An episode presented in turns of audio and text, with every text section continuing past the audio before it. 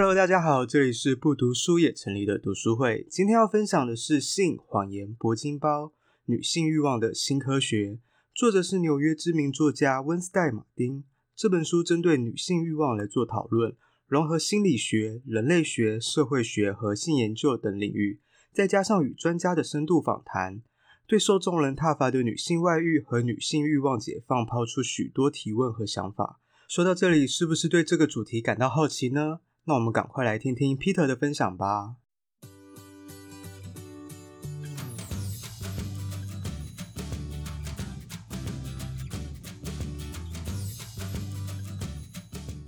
Hello，大家今天过得好吗？今天要介绍的书是《性、谎言、铂金包》，它的副标是“女性欲望的新科学”。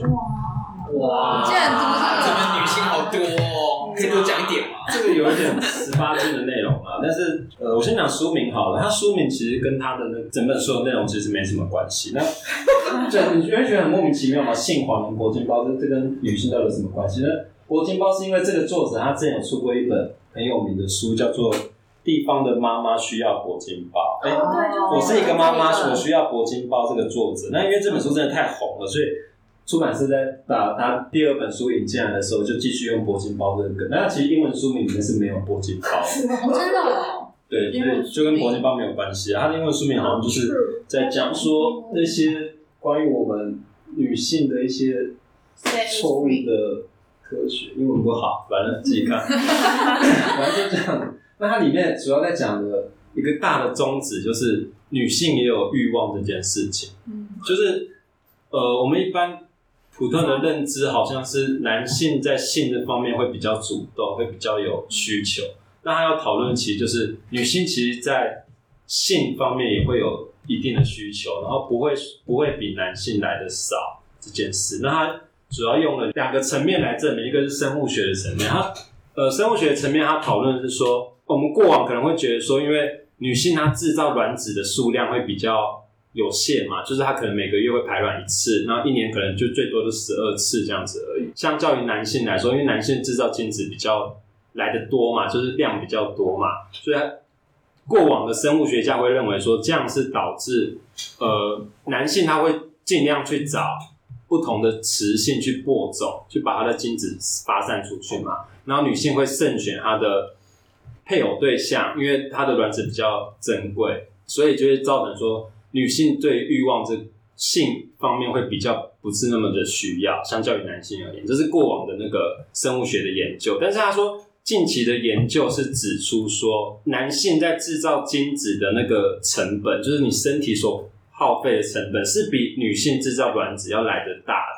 所以这个前面那个解释就被推翻了嘛？不是因为说你每个月只排一个卵，你就没有性方面的需求。男性知道精子反而要付出更多的热量，反而要付出更多的成本这件事。然后再来是生理构造方面，过往可能会觉得说女性比较被动，是因为他们在性这件事情上面没办法获得像男性那么多的快感。但是就最近研也是最近研究发现说，女性的生殖器官呢。包含从外面的阴蒂、阴唇到里面阴道，它整个的敏感度是大于男性在感受的敏感度的。就是男性可能只有在前端，就是龟头的部分有比较敏感的感觉嘛，但其实女性是整个延伸到体内，然后到体外都是，然后那个受气的那个敏感度是比男性来的更高的。做爱这件事情，性上面。好像一个结束就是到男性高潮为止嘛，就是男性射了以后，然后就停了嘛，这件事就结束了嘛。但其实女性她获得的高潮是可以不断的，是可以持续的。就到时候从生物学的角度来看，这件事不会是让你有这样的发展，然后其实是要让你没有那么多欲望的嘛。其实是反过来的嘛，就是女性其实是有相当程度的欲望在的，甚至比男性要来的多的。大概是这样。刚刚前面讲的是那个生物学方面的嘛，然后还有从那个社会学去看这件事的，就是说我们现在去看性这件事啊，其实就是呃中西两方的文化都是对于女性谈性这件事会比较稍微保守的。一个一个男生他拥有很多的女性朋友，他拥有很多很复杂的性关系，他不会被其他男性所谴责，他会被大家认为说哇，这个男的非常有能力，非常厉害，他的。两性关系处理的我不知道，有可能有些部分男性会崇拜这样的行为，就是他拥有很多的炮友，拥有很多的女朋友这件事。但相反的，如果这件事反过来的话，我们不会称赞一个拥有开放性性关系的女性。我们在看到可能乔治克隆尼又结婚的时候，我们会觉得说，哇，她她非常有能力。但我们对于一个女性，她可能交往过非常多对象，或者她跟很多男性发生过结婚关系，我们不会，我们不会用相同的标准去看她，我们反而会有用人尽可夫这种词来谴责女性嘛？就是这样的文化架构下，导致我们对于呃女性对于性这件事是比较避而不谈的。对，这是这本书主要要讲。然后还有它主要是讲就是从呃以前到现在的人类的演变，就是我们现在婚姻制度一夫一妻这个制度，大家觉得是对的吗？就是他要提出的是这个问号，就是这件事情真的是对的吗？他其实说。婚姻制度一男一女的结合，也不是说从上古以来就是这样子的。过往人类的远古时代，其实是一个家庭制的，就是有非常多的人一起在养育这个小孩。但因为现在科社会的演变嘛，就变成说一男一女养育一个小孩的那个成本是最最符合经济效益的，所以就演变成一男一女的这个形式。但其实这个一男一女的婚姻形式，其实对女性来说是相当于。过往是比较不公平，会变成说大部分都还是以男主外女主内这个部分去进行婚姻制度嘛。然后再来说，他之所以为什么会有现在这个议题，是他讨论女性欲望的崛起，他觉得是有两个，一个是科技的进步，一个是社会结构的转变。社会结构转变指的是说，现在女性也非常多，大部分在职场工作了嘛，她们有一定的经济能力了，外遇或者说追求性欲这件事情。对他来说不会造成过往那么大的负担。古时候的人，他如果一个女生，她去追求自己的性欲，然后她如果不小心外遇了，她付出的代价很大嘛，她可能从此就没有办法在以男性为结构的家庭里面生存了，所以他可能要被逐出这个家庭，他可能就没有办法再继续活下去了。但现在女性她外遇，她追求性欲，然后导致了外遇，她要付出的成本比较少，因为她自己在外面工作了，还有足够经济能力可以应应她所做的这个选择。然后再来一个是科技的进步，就是现在有非常多的社群软体，或者匿名的，或者实际的。他可以让这个女性去认识更多不同的男性，那也因为她在外面工作，所以她有更多的机会可以去接触到更不一样的人，所以她是觉得说，或者像我们会讨论这件事，然后过往会比较没有人在讲女性性欲这一块，她觉得是这两个的转变这样子，这是这本书大概要讲的内容。然后我想讲一下他的写作手法，就是我不知道他为了要迎合市场需求，还是他本人写法就这样子，就是。他絮絮叨叨的讲了非常多细节的东西。他这个作者他说，呃，他去参加很多关于性方面的工作坊，他参加很多跟性相关的派对，然后他把他去工作坊听了谁讲话，他在台下跟谁呃同桌人的对话都一字不漏去把它写录下来，然后会讲一些什么他们在某某餐厅吃饭，在等他下一个受访者来，然后他们聊哪些琐事，他把这些全部都记录下来。所以你在看的时候，然后又加上说他。很常提一些以前的影集、以前的书书名、作者是谁，他全部都把它写出来，然后要去佐证他想要讲的东西。可是这样就会让你变阅读上会变得不是那么的轻松啊，就是你要看到很多不是重点的东西。对啊，这是他的写作手法的一个特点。他看起来是想要讲女性欲望，然后让女性欲望去应该要倡导他去让他那个什么。嗯，可以被讨论，然后被讨论，让大家可以做自己。嗯，可是这东西就牵扯到出轨，可是出轨这个东西跟这欲望，我觉得是两回事，是两回事啊。嗯，对啊，那他这里面怎么写这件事情？他怎么把它连接？他觉得出轨这件事是这样子，就是我们每个人对出轨的定义不一样嘛。他如果从一到十分的话，最轻微的、最轻微的出轨定义哦，就是你不能看 A 片。因为那对我来说是不忠的行为，这最轻微的出轨行为。然后最严重的出轨行为，应该不是说最严重，就是那个程度是最大的出轨行为是，你可以跟其他人拥有肉体关系，但是你必须将我跟你的关系放在第一位，就是他觉得是这个光谱下去、oh. 去看待那个出轨行为的。所以这出轨行为下，你可以你可以在这样的定义里面去发展你的性欲，然后到另另一半。可以接受到什么程度？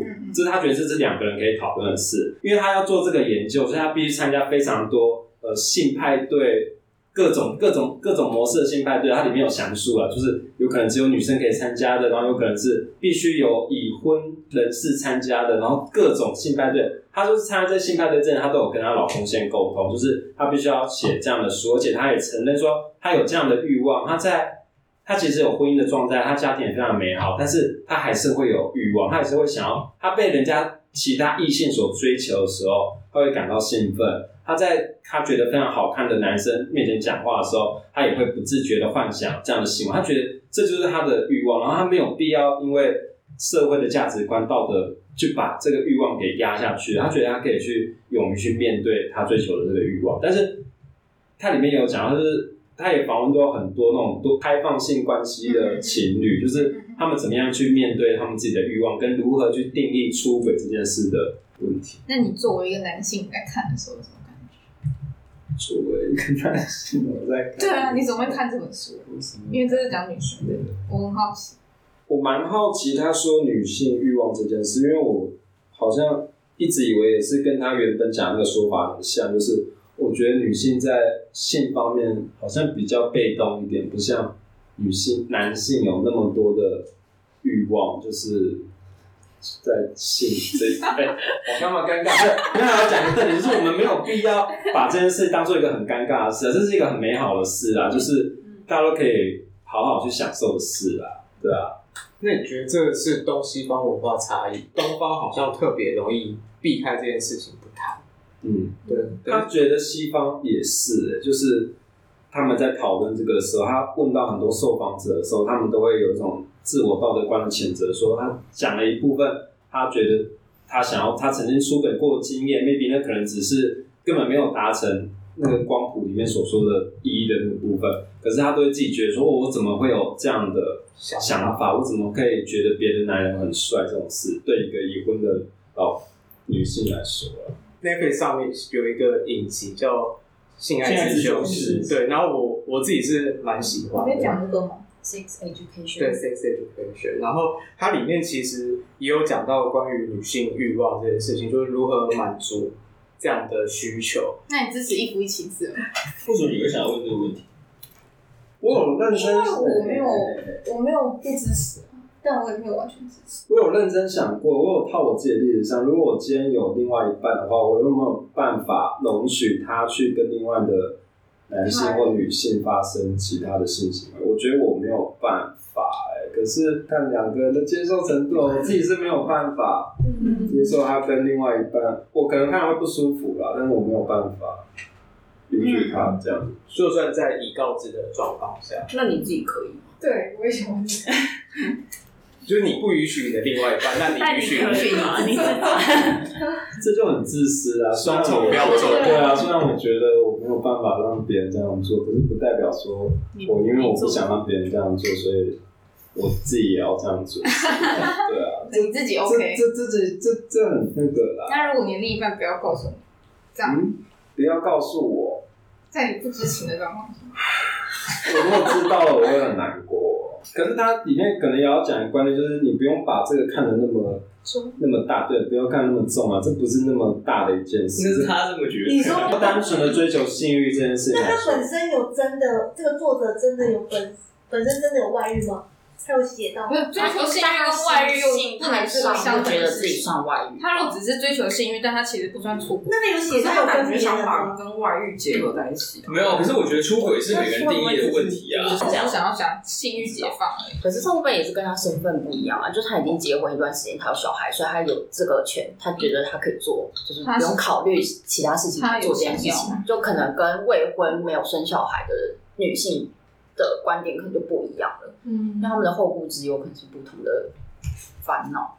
不过它里面提了很多其他的文化形态啊，可能像之前讲那个民族志那本书，哦、反正就是在讲那个、嗯、我们现在所认知的这个文化，也只是我们大家约定俗成发展的结果嘛，也、嗯、不一定真的就是对。它里面讲了很多非洲一些部落，他们对于婚姻制度可能一样是一夫一妻，但是双方都允许对方可以有自己的情人。那之所以会发展这样的社会结构，是因为在非洲养育小孩不是那么轻松的一件事。那如果你有这样的情人，呃，丈夫在外出工作的时候，老婆对老婆有他的情人可以一样来照顾他的小孩，这件事来说，对小孩的那个成长几率是最大的，有利于基因的传播吧。这是以前的悲欢现在现在现在现在也有。有一本书，那个就白吻巴黎，就是一个亲台湾的一百虚法国的书。对对对，那那你怎么看？看待这件事。他写书，我只知道有这件事，我不知道他要写什么。他是把他跟一百个男生的接吻的照片，然后弄成一本书，好像是图文，对对对？嗯。大家不是之前都在嘲笑他，为什么不去白吻柬埔寨？为什么去白吻 巴黎？为什么去白吻巴黎？巴黎。我觉得蛮对，我觉得对啊，对啊，大家都会有这种就是歌歌词，就觉得为什么要去找个高加索人种？中心思想解放女性欲望哦，也是解放。嗯。但他后面因为刚好也是跟就是其中一个男生结婚，所以就反而造成了很多就是那个负面的评价，就是。可是我反而以为这样会，可是这倒也还好啦，因为他他他说明就是喜欢就是西方人，就是可是也不是结婚，就是想要解放女性的欲望，说是背后不要去连接那么多性，嗯，不是不要连接那么多形而上或者是很高大上的东西，就是你想。就是不然就会有这种的疑问啊，为什么你不去亲吻东南亚人还是什么？你说就特别强调这个观点，所以我一定要打破这个观点，只是想做这件事。你说有点绑架这个概念，不知道到，我自己有这种。所以我觉得很多东西都是连在一起的，就是你讨论到这个东西，你会不知不觉会讨论到另外一个东西，就这种概念。就好像单独出来讨论会很合理，觉得很 OK 啊。对，可是你再拿一个反例来看的时候，就会对，你把其他东西再搅进来，会觉得。不行，还有怪怪的，对，怪怪的。不过我觉得这样很好啊，就是提倡女性，提倡大家都可以享有开心的性关系这件事。可是这感觉是蛮蛮是趋势的吧？就是、啊、就是，比如说你现在交友软体那么对啊。那么流行，也不是说约炮只有男生可以约啊，对啊，对啊，女生也在约啊，嗯，对啊，就是这样，女生到处约，都就男的，吗？怎么约都是男的，真的。好，谢谢大家。